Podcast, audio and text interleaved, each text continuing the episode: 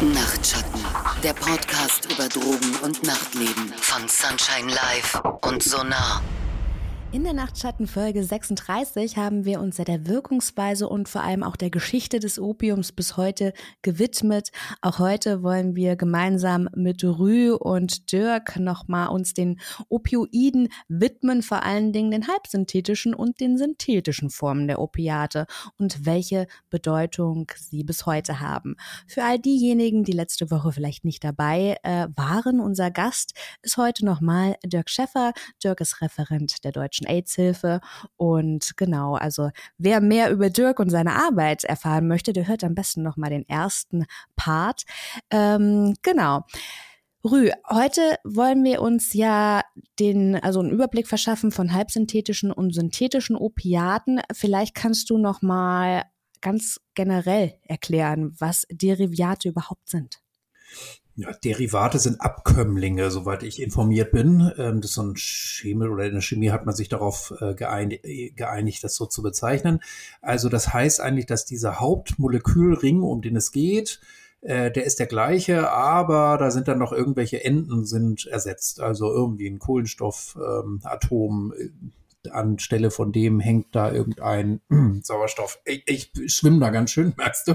Aber auf jeden Fall gehört es zur gleichen Familie. Und oftmals ist es eben so, dass dann diese Moleküle dieser Wirksubstanz an den gleichen ähm, Rezeptoren andocken können. Manchmal nicht genauso gut, manchmal sogar noch besser. Das kann dann auch sehr gefährlich werden oder auf jeden Fall die Wirkung nochmal deutlich potenzieren.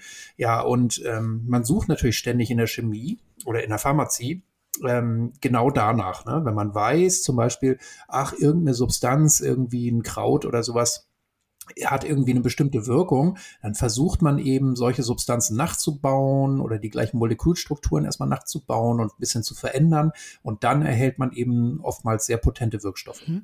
Warum hat man denn überhaupt versucht, Opiate nachzubauen? Ja, also naja, man, man hat dann irgendwann entdeckt, ne, ähm, wenn man was anstellt mit chemischen Verfahren, mit diesen Substanzen, dann werden die oftmals noch potenter. Ich weiß nicht zu welcher, ich bin jetzt kein Pharmaziehistoriker, äh, ich kann nicht sagen, zu welcher Zeit das so ne, dieses Wissen so ganz klar war. Aber es wurden eben viele, an vielen Orten diese Versuche gemacht und man hat dann so Extrakte zum Beispiel hergestellt. Ne?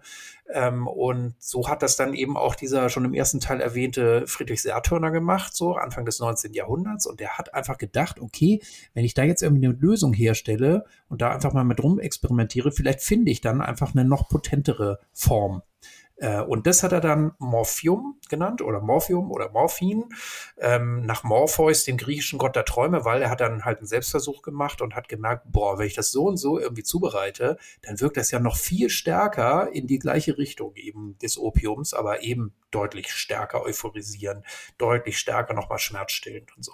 Mhm. Also Morphin, Morphium kennen wir ja tatsächlich oder ähm, ist wahrscheinlich das bekannteste ähm, Heroin Ersatzmittel, ne, wenn es dann auch um den Entzug geht. Arbeitet man da heute noch mit oder ist es einfach bloß das, was man so als, was die allgemeine Bevölkerung dazu so im Kopf hat? Wobei man vielleicht noch ergänzen kann, also in Deutschland hat sich so Methadon durchgesetzt, ne, als die Substanz, die am häufigsten da äh, ja, äh, einfach so am praktikabelsten sozusagen ist, am einfachsten. Ja, es gibt mittlerweile ja eine ganze Palette von äh, Medikamenten, von vollsynthetischen und äh, halbsynthetischen ähm, äh, Opiaten und ähm, das ist auch gut so, muss man ganz grundsätzlich sagen, weil natürlich ähnlich wie bei anderen Erkrankungen ähm, also beim Bluthochdruck, bei Rheuma, nicht ähm, alle Menschen ähm, mit dem einen Medikament klarkommen, sondern es auch da eine gesamte Palette mit unterschiedlichen ähm, äh, ähm, Wirkstärken gibt, mit unterschiedlicher Zusammensetzung. Und das Gleiche gibt's eben auch ähm, für die Behandlung der Opiatabhängigkeit eben auch. Somit versucht man eben Personen, ähm, die alle vom gleichen Ausgangsstoff abhängig sind, aber dann in der medizinischen äh, Behandlung möglichst individuell äh, tatsächlich ähm, zu therapieren. Ja, jetzt reden wir schon so ein bisschen über die Therapie beziehungsweise die Substitution mit synthetischen Opiaten. Ich fasse noch mal ganz kurz den Vorteil, wenn man so will, von synthetischen Opiaten zusammen.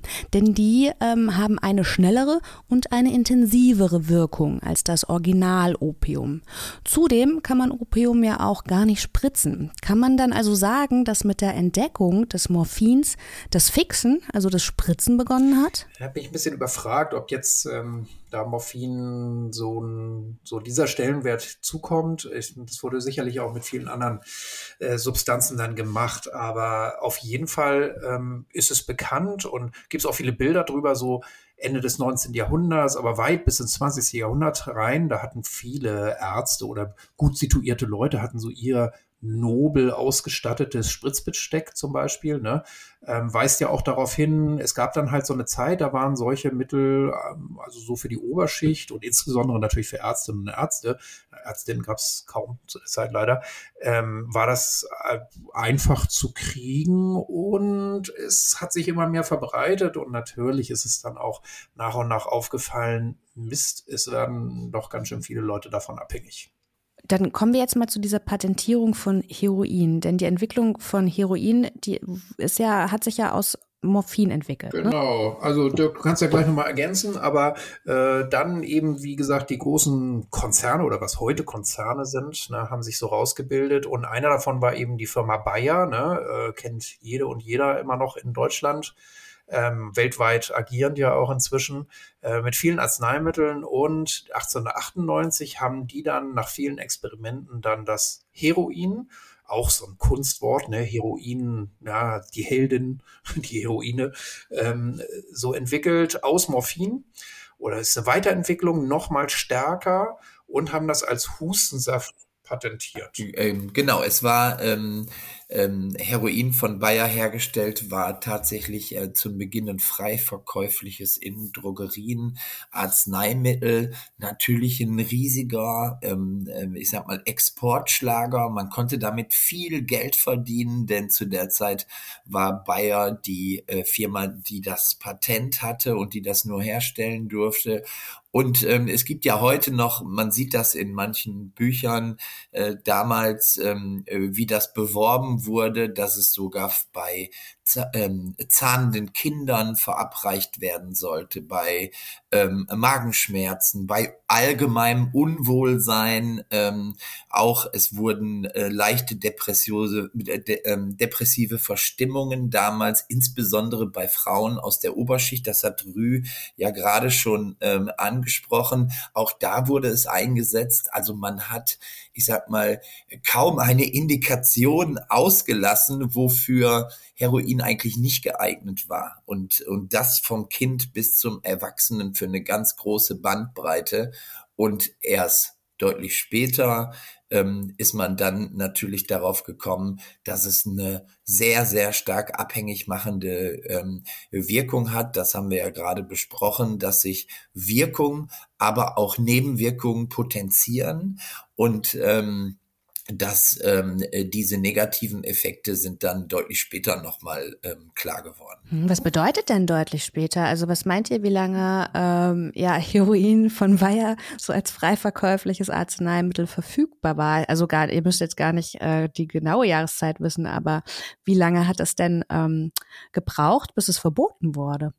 Na, das lässt sich ganz gut datieren. Also ähm, man muss sagen, mh, mm, es gab so die ersten Opiumkonferenzen. Ähm, das war so Anfang des 20. Jahrhunderts. Ähm, da, da weiß ich jetzt nicht mehr genau die Jahreszahl. In Shanghai gab es so die erste Opiumkonferenz und damals wurde schon darauf hingewiesen, ähm, dass es so äh, vor allen Dingen in China ein großes Problem gibt eben mit Opium, aber eben auch ähm, Morphium ähm, beziehungsweise äh, eben Heroin wurde schon darauf hingewiesen. Es gab da auch wirtschaftliche Interessen, insbesondere der Engländer, ne, diesen, diese deutschen Exportschlager, Kokain gehörte ja übrigens auch dazu, war eben die Konkurrenzfirma Merck, ja, aber beides deutsche Exportschlager, ja, wie Dirk eben schon gesagt hat. Und es gab eben starke wirtschaftliche Interessen, das so ein Stückchen einzudämmen, zumindest die Patente, ne, dieses Monopol darauf einzudämmen.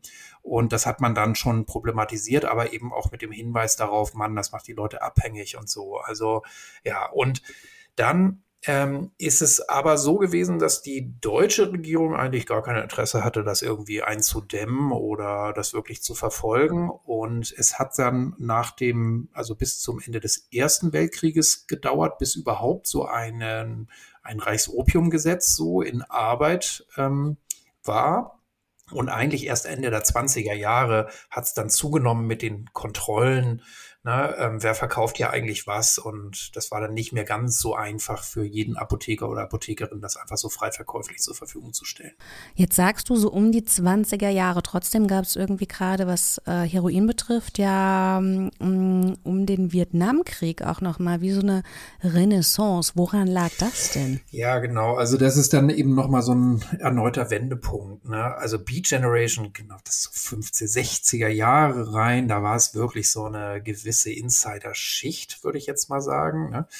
Ähm, aber dann wird viel angeführt, eben der Vietnamkrieg, also traumatische Erfahrungen, natürlich Kriegshandlungen, aber gleichzeitig findet das Ganze eben in dem goldenen Dreieck quasi statt. Ne? Verfügbarkeit von Heroin und Opium einfach groß und viele US-Soldaten machen dann eben dort Erfahrungen, ähm, werden zum Teil auch abhängig äh, dort. Ne? Es ist für quasi Apfel an Ei irgendwie zu kriegen und bringen das dann eben auch mit aus dem Krieg. Einige nehmen es dann weiter, ähm, einige schmuggeln es rein. Ähm, überhaupt ergibt sich dann einfach so ein Markt, so in Europa, aber auch in den USA.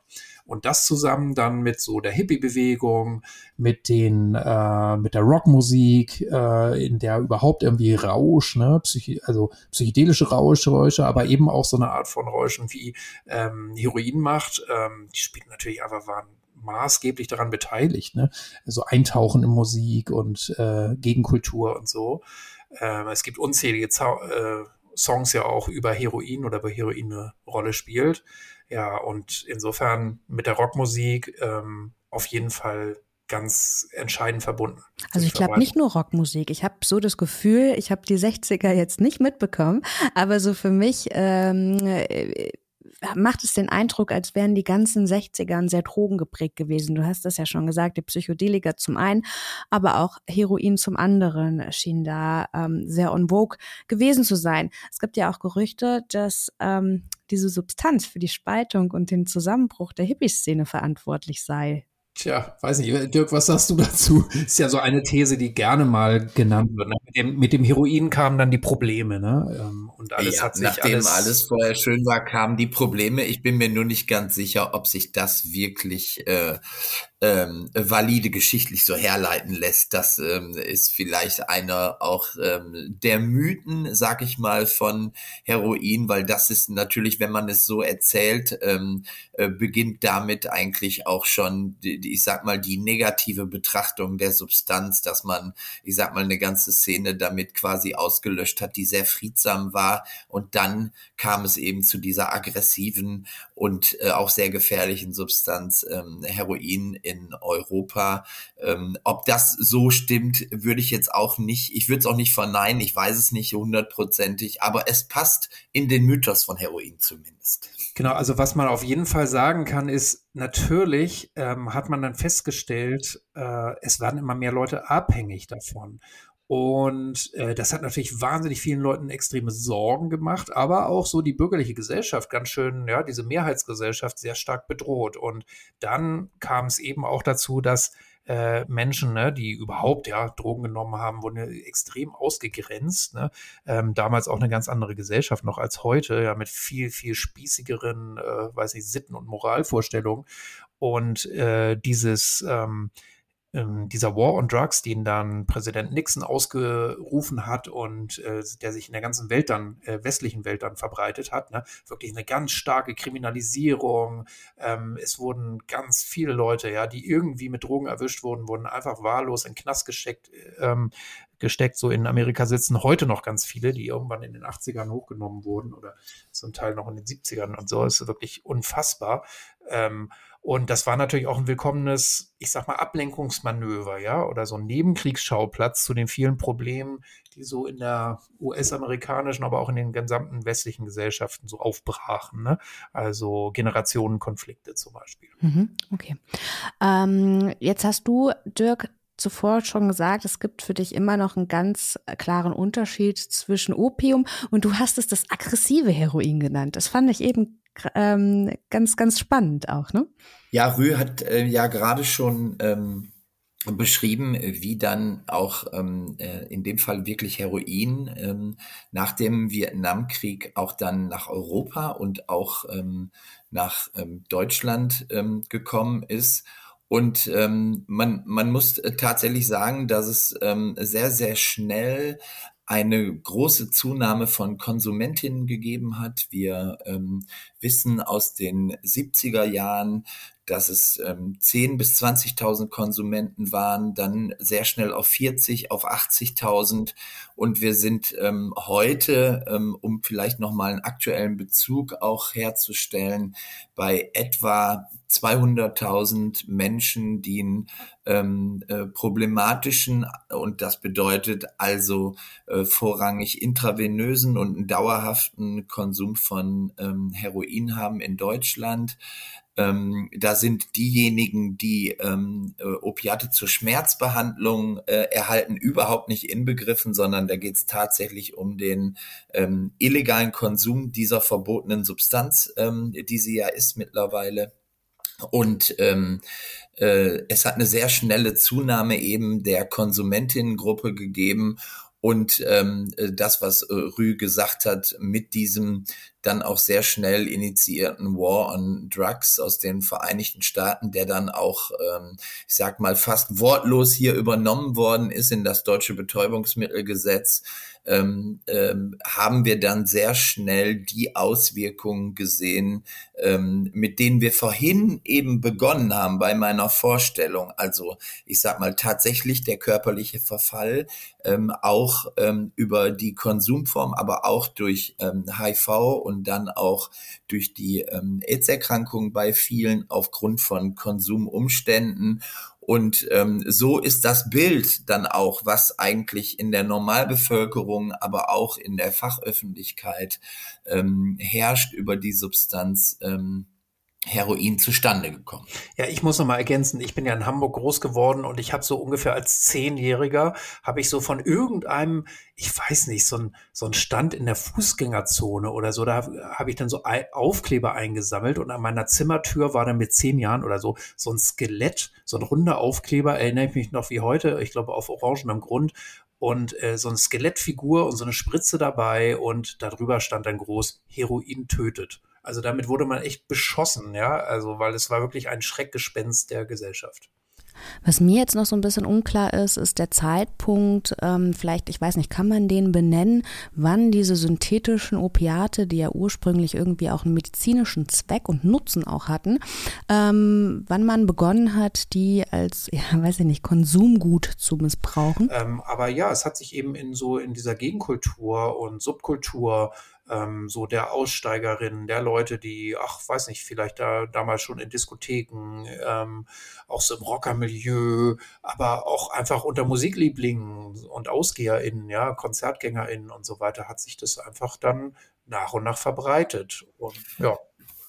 Vielleicht in Ergänzung dazu nochmal, weil es, hm, ich sag mal, ganz banal so ähm, ähm, hergestellt ist und solche Wirkung hat, dass es eine ganz, ganz hohe Anziehungskraft natürlich ausübt. Also das, worüber wir ja im ersten Teil gesprochen haben, diese angstlösende, ähm, aber auch beruhigende und schmerzstillende ähm, Wirkung. Natürlich, dass diese Wirkweise, auch das Zusammenspiel viele, viele Menschen ähm, fasziniert hat und sie trotz des hohen Preises und trotz der ähm, äh, juristischen äh, Bedrohung, die damit halt einherging, ähm, dennoch ähm, ganz wild waren auf äh, diese Substanz. Und ähm, ähm, ich sag mal, äh, sie hat halt eine hohe Anziehungskraft aufgrund ihrer ähm, Wirkweise. Und wenn man heute, ähm, um den Bogen nochmal zu spannen,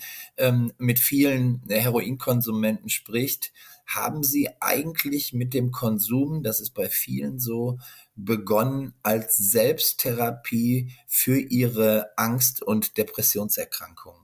Und äh, sie haben irgendwann gemerkt, dass man das damit zumindest temporär ganz gut behandeln kann. Und viele haben damit ähm, im jungen Erwachsenenwerden auch eine Selbsttherapie durchgeführt. Natürlich mit den Folgen, die wir schon äh, besprochen haben, also Abhängigkeit und auch, ähm, ähm, dass man in die Illegalität abgedriftet ist.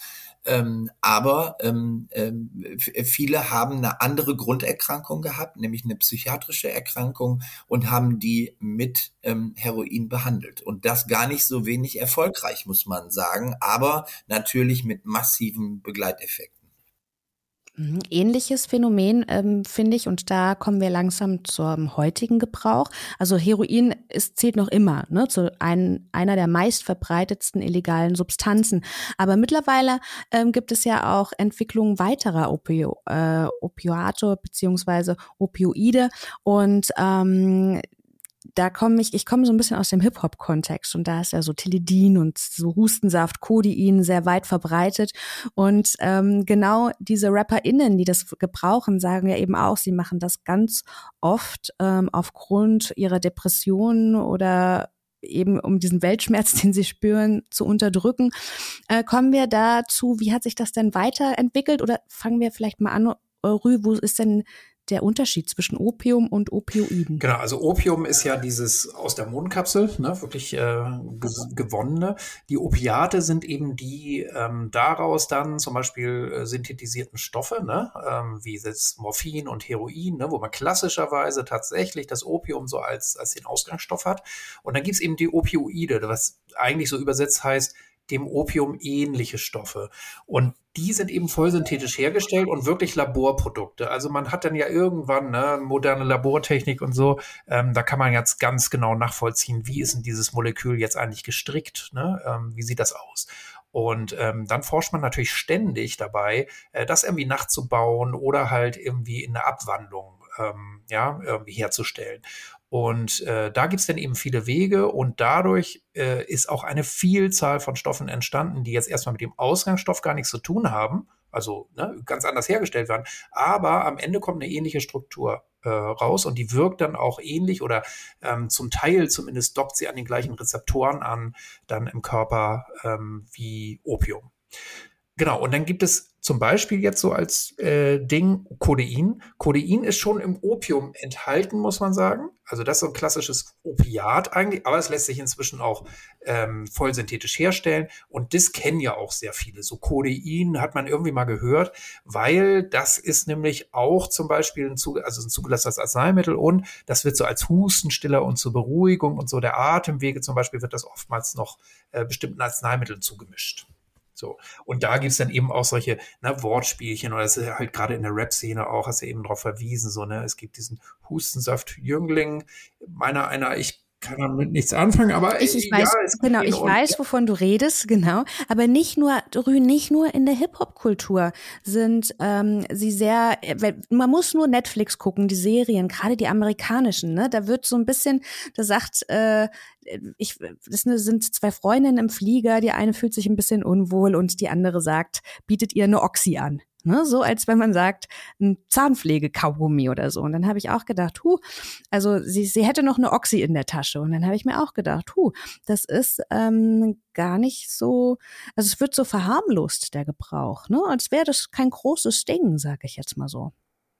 Ja, das ist auch, auch witzig, ne? Also, äh, Dirk, kannst du ja auch nochmal sagen, aus deiner Wahrnehmung, also, äh, nee, gar nicht witzig eigentlich, sondern äh, da liegt auch so ein Trugschluss drin, ne? Weil viele Menschen haben eine Wahnsinnsangst vor Heroin, ja, würden sagen, irgendwie, ich wäre wär verrückt, ja, irgendwie, ich würde nie in meinem Leben, würde ich irgendwas Illegalisiertes nehmen oder sowas, ja, viel zu gefährlich, haben aber überhaupt gar kein äh, Gefühl dafür, ne? Äh, das Oxycodon zum Beispiel ja eine ähnliche Substanz ist, die eben auch ähnlich schnell abhängig machen kann, weil es eben zugelassenes Arzneimittel ist, weil es in so einen Blister kommt, weil vielleicht der Arzt das noch verschrieben hat, ne?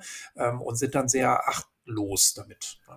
Genau, ich kann, ich kann dem äh, nur ähm, äh, zustimmen. Äh, sobald etwas, ähm, äh, ich sag mal, in einer Medikamentenverpackung geblistert ähm, mit Beipackzettel einherkommt, ähm, ähm, daherkommt, ähm, äh, ist die Wahrnehmung eine völlig andere. Letztendlich muss man aber sagen, ähm, handelt es sich hier um eine ähnliche Substanz, die genau dieselben Risiken beim Konsum hat, als wenn ich mir Straßenheroin besorge.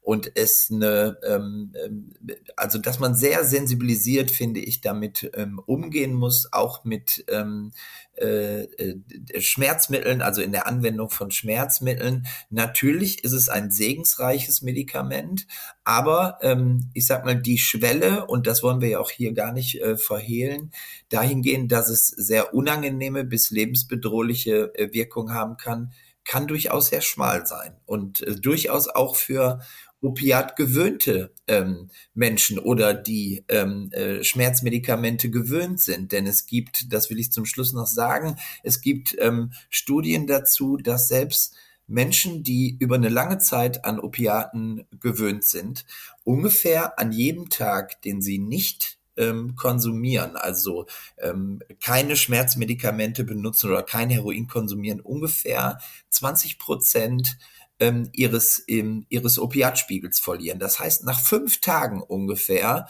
ähm, ist man wieder eigentlich körperlich zumindest an dem Ausgangspunkt, als wenn man noch nie was konsumiert hätte. Und ähm, das ist auch so ein bisschen, wir haben es ja mit einer hohen Anzahl auch von, von Drogentodesfällen durch ähm, Heroinkonsum zu tun, ähm, dass es die ähm, trügerische Annahme gibt, nur weil man es über Jahre kennt und jetzt aber mal ein paar Tage nicht konsumiert hat, dass man bei Menge und bei Konsumformen ähm, äh, gleich waltet wie je zuvor. Und ähm, das ist der große Trugschluss, ähm, dem viele aufsitzen und deshalb bedarf es eben auch einer, ich sag mal, einer sachgerechten Information zu diesen Substanzen und Konsumformen.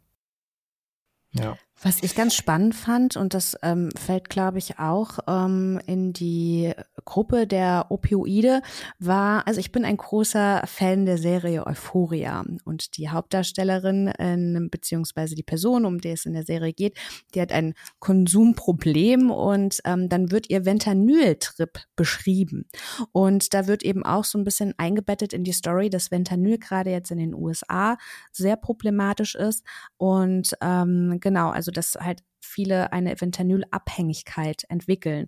Ich habe das dann gegoogelt und habe gesehen, dass es zunehmend auch in Europa ein Problem werden soll. Was genau ist denn Fentanyl und welches Problem entwickelt sich denn hier in Europa?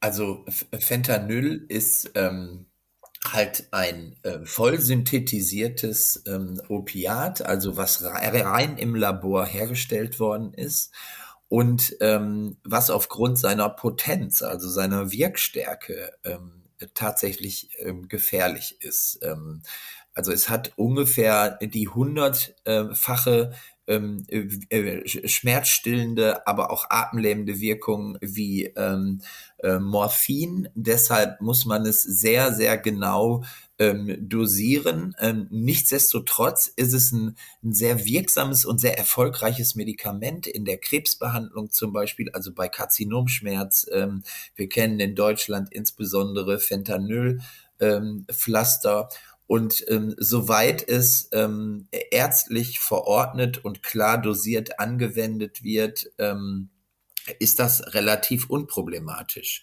Ähm, ein Problem entsteht tatsächlich, wenn diese Substanzen auf den Schwarzmarkt gelangen und dann von äh, Menschen, die eben normalerweise Heroin konsumieren, ähm, sich aus ähm, den Fentanylpflastern das Fentanyl herauslösen, über Aufkochen und sich das dann spritzen und dann eben daran versterben, ähm, weil die Wirkung deutlich stärker ist als das, was sie vom Heroin her kennen, und zwar um ein Vielfaches. Und äh, das ist auch das, was wir aus den Vereinigten ähm, Staaten kennen. Das setzt sich mittlerweile in Europa in abgeschwächter Form ähm, ein wenig fort. Wir haben gerade in den baltischen Ländern ähm, gibt es fast, also Estland insbesondere, gar kein Heroin, sondern im illegalen Markt werden, wird nur Fentanyl konsumiert mit massiven Folgen ähm, für die Konsumentin. Und ähm, und man hat ähm, große Sorge und tut einiges dafür, ähm, das wohl dosiert zu verschreiben, auch in der Schmerzbehandlung, auch selbst was die Entsorgung dieser Substanzen im klinischen Bereich ähm, betrifft, also in Krankenhäusern, dass es so entsorgt wird, dass es nicht wieder genutzt werden kann.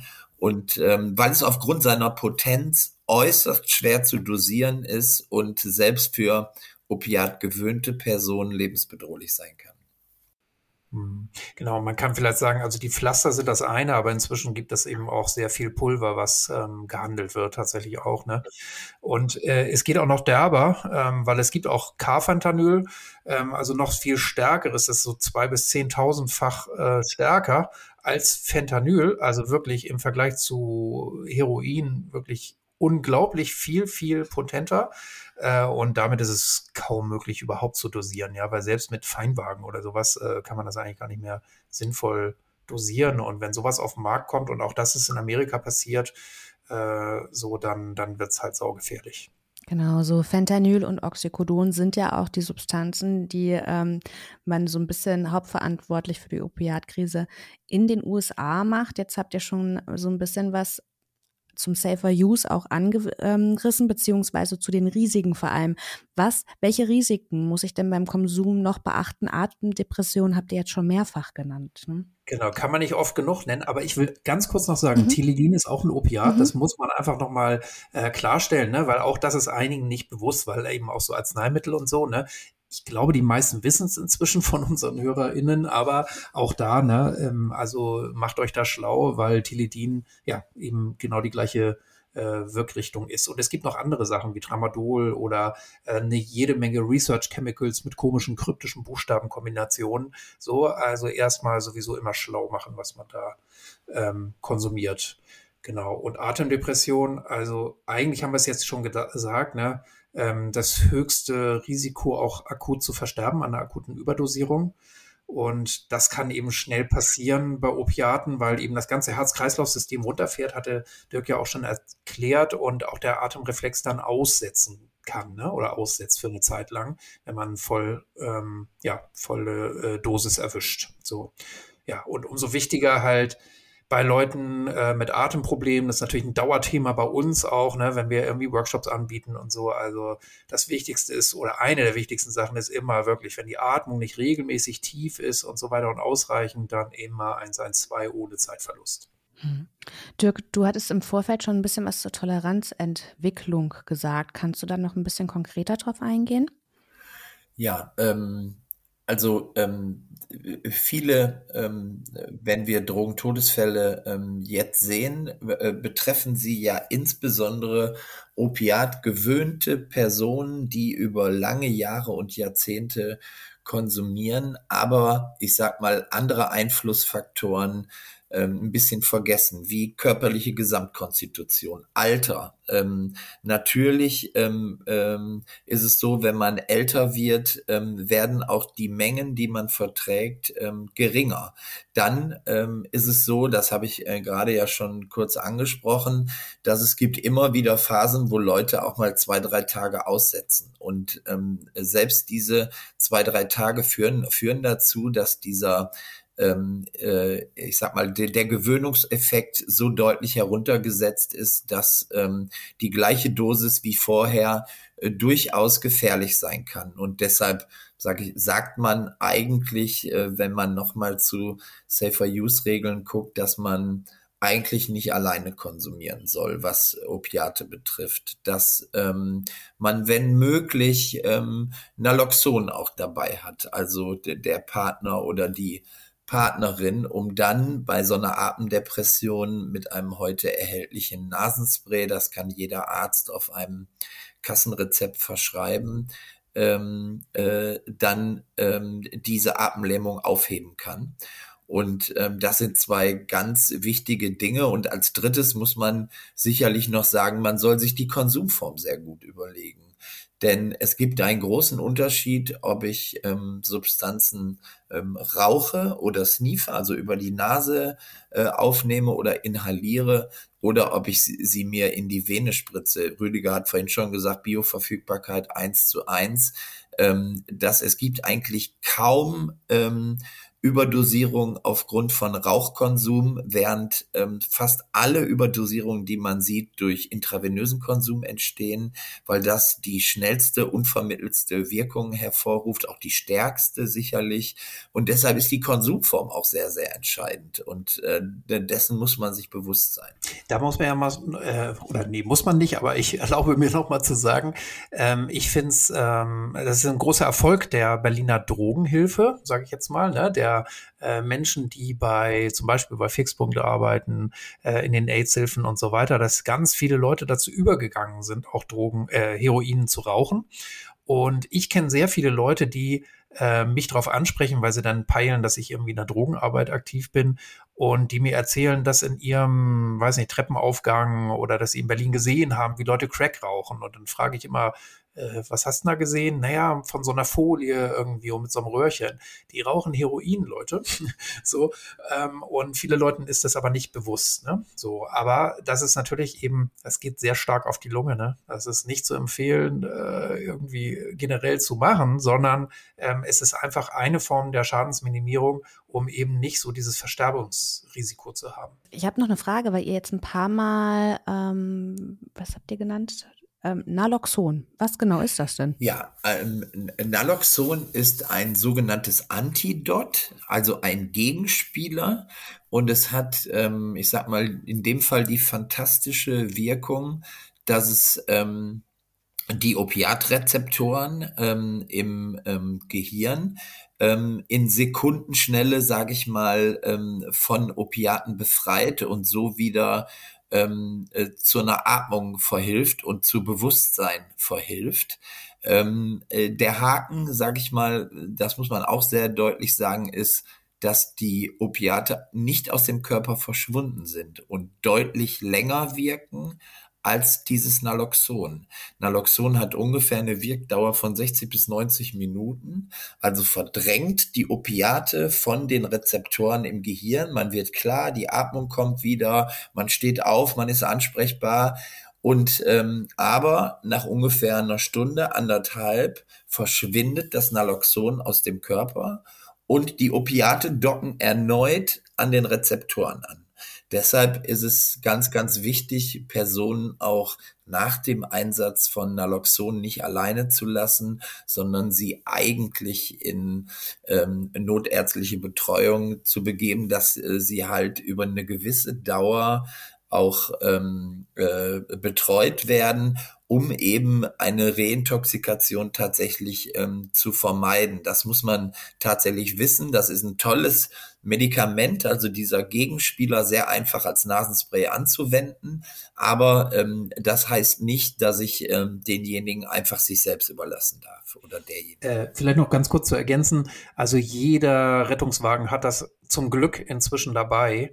Äh, und das werden wir nämlich auch oft gefragt. Ne? Ähm, Dirk hat schon gesagt, also man kann sich das auch verschreiben lassen, aber ist natürlich ein bisschen aufwendig und so weiter. Ähm, aber ihr müsst auch am Telefon nicht. Das werden wir nämlich oft gefragt, muss ich dann angeben, oh, der hat wahrscheinlich Heroin geraucht oder, oder sich mit Opiaten überdosiert. Nee, äh, ja, Atemprobleme. Ähm, und wenn die Sunnis, ähm, Rettungssunnis da sind oder der Notarzt da ist ähm, oder die Notärztin, ähm, dann einfach darauf hinweisen, ähm, die haben das dabei. Hm. Ich möchte jetzt noch mal ganz kurz unterscheiden zwischen, denn das machen wir bei Substanzen oft, ne, zwischen Freizeitkonsumentinnen und dem Dauerkonsum. Also beim Dauerkonsum haben wir natürlich eine starke körperliche Abhängigkeit.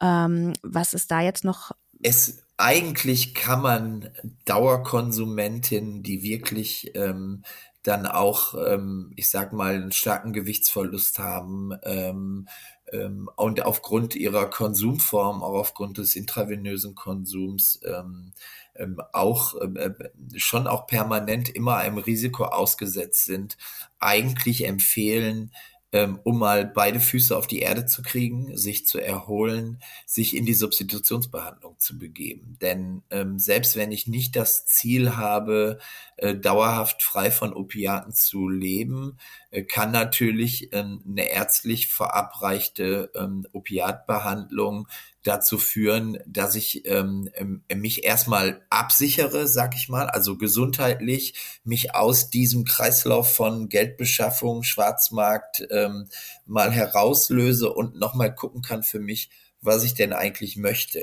irgendwie wohin mein Weg denn auch gehen soll. Und diese Substitutionsbehandlung verschafft einem die notwendige Zeit und Ruhe dafür, weil eben keine Entzugserscheinungen auftreten. Dieses Craving, dieses stetige Verlangen nach der Substanz ist äh, unterdrückt und ähm, äh, es gibt einem einfach ähm, Zeit und Erholung, sag ich mal. Und ähm, deshalb empfehlen wir das auch unabhängig vom Alter vielen ähm, Konsumentin das ähm, zu machen, auch wenn sie, ähm, sage ich mal, dass wenn das für sie keine Langzeitbehandlung sein soll, kann das ein Übergang sein, auch in eine dauerhafte stationäre Behandlung, auch mit Substitution, in eine ambulante Betreuung, um nochmal auch äh, zu gucken, hm, ja, ähm, wie ähm, äh, habe ich meine Ziele erreicht ähm, und äh, oder wo will ich denn auch hin, auch unter Opiatkonsum, was sind meine Ziele eigentlich? Und ähm, das ist, finde ich zumindest, eine ganz gute Empfehlung. Es hat lange gebraucht, äh, bis sich diese Behandlung in Deutschland hat durchsetzen können, diese Substitutionsbehandlung. Heute ist sie anerkannt, sehr gut erforscht und ist eigentlich ähm, ist die Therapie der ersten Wahl, muss man sagen. Rü, jetzt ähm, haben wir natürlich auch gesagt, nicht jeder hat vielleicht mit einer Abhängigkeit zu kämpfen. Welche Safer Use Regeln sollte ich unbedingt beachten? Ihr habt jetzt auch schon ein paar Mal gesagt, Set und Setting, ähm, immer vielleicht mit in Begleitung einer guten Freundin, in einer ja, angenehmen Umgebung, aber auf was sollte ich außerdem noch achten? Genau, also angenehm, aber die muss auch sicher sein, die Umgebung, ne? Ähm, zum Beispiel auskühlen ist auch so eine, ja, so eine Möglichkeit, ne? Irgendwie, weil man merkt das zum Beispiel einfach nicht. Ähm, das Wichtigste ist tatsächlich, sich wirklich erstmal schlau zu machen, ähm, weil es gibt sehr, sehr große Unterschiede auch zwischen den Substanzen. Es gibt auch so Umrechner ne, von der Wirk ähm, Wirkstärke ähm, der unterschiedlichen Medikamente und so. Und es muss einfach klar sein, was ich da ähm, konsumiere und eben zum Beispiel, wie sehr das auf die Atmung schlagen kann, damit es nicht wirklich schief geht. Nimm mal ein konkretes Beispiel, Rü, zwischen Codein und Tilidin. Wo ist denn da der Unterschied? Für mich ist Hustensaft Hustensaft. Na, das habe ich jetzt auch nicht drauf, aber man kann also wenn es um konkrete Safer-Use-Tipps geht, dann kann man grundsätzlich sagen, mit geringen, also mit einer geringen Menge zu beginnen. Also man nennt das ja auch in der Szene antesten, dass ich äh, ganz wenig von der Substanz nehme und mir einmal anschaue, wie sie denn wirkt und was sie mit mir macht, weil nachlegen kann ich immer noch. Ich kann aber nie mehr, wenn ich zu viel drin habe, was wieder rausholen aus meinem Körper. Also ähm, äh, mit niedrigen Dosierungen und Mengen äh, zu beginnen, sich die Applikationsform, äh, das kann ich nur noch mal sagen, sich sehr genau zu äh, überlegen. Ich würde äh, gerade bei Freizeitkonsumentinnen ähm, äh, mal äh, eher versuchen, wenn man das möchte, die Substanz zu sniefen, auch sehr wenig ähm, äh, zu probieren, die Wirkung abzuwarten und äh, dann zu gucken, was mit mir äh, tatsächlich passiert, denn nachlegen kann ich immer. Ich würde die Hände von Spritzen und Rauchen eigentlich fast mal weglassen. Das macht keinen Sinn. Es hat, ähm, wenn man äh, es sneeft über die Nase einen ähnlichen Effekt. Es dauert nur länger, er ist ein bisschen smarter, also äh, kickt einen nicht so um, äh, als wenn man es spritzen würde und es ist einfach deutlich angenehmer, insbesondere für Freizeitkonsumentinnen. Und ähm, das sind, ähm, ich sag mal, ähm, so Safer Use Tipps, wie man seine Risiken minimieren kann.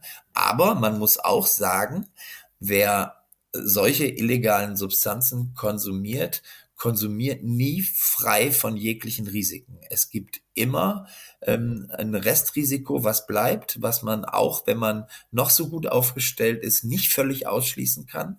Und ähm, das muss man auch äh, immer wissen, dass man sich schon äh, auch immer ein, ein Stück weit in Gefahr begibt. Man kann aber sehr viel tun, um diese Risiken zu reduzieren. Ja, und ein Klassiker muss ich noch ergänzen, ist natürlich der Mischkonsum. Ähm, erfahrene Konsumentinnen von Opiaten wissen natürlich, dass sie äh, das nicht mixen können oder wissen auch den Effekt. Ähm, aber wir haben gerade so im Partybereich haben wir viele Leute, denen, ja, die eben zum Beispiel irgendwie eine Oxy oder sowas mal äh, über den Weg läuft oder denen Tilidin angeboten wird, ja, und die es vielleicht gar nicht einordnen können. Und insbesondere so das Mischen mit Alkohol ne, äh, führt nicht nur zu erhöhten Brechreiz, sondern kann wirklich auch gefährlich werden, weil es dann auf die Atmung schlägt. So. Und ähm, zum Thema schlau machen, also zum Beispiel auf unserer Webseite safer-nightlife.berlin äh, gibt es ja Substanzinfos und über, bei Opioiden gibt es auch so eine ähm, Auflistung so der Wirkstärken der unterschiedlichen Potenzen, wo mir gerade auffällt, dass ich vorhin einen kleinen Fehler eingebaut habe, Carfentanyl äh, ungefähr so acht bis zehntausend Mal so stark wie Morphin und nicht wie normales Fentanyl. Genau, aber das sei nur mal so als äh, Beispiel rausgegriffen. Codein zum Beispiel ne, von der bei der gleichen eingenommenen Menge ähm, so ungefähr ein Drittel so stark wie Morphin. Ja, mit Blick auf die Uhr will ich langsam zum Ende kommen, aber das wird ja auch ganz sicher nicht die letzte Folge gewesen sein, die wir zum Thema Opiate gemacht haben. Und wenn ihr möchtet, dann hören wir uns ja auch in 14 Tagen schon wieder. Dann geht es um das Thema Come Down. Denn ja, der Abflug, der ist ja immer ganz leicht, aber das richtige Runterkommen, ja, das fällt nicht immer ganz so einfach. Wenn du wissen möchtest, wie du die wildeste Partynacht easy wegsteckst, dann gibt's dazu mehr Tipps und Tricks in 14 Tagen. Nachtschatten, der Podcast über Drogen und Nachtleben von Sunshine Live und Sonar.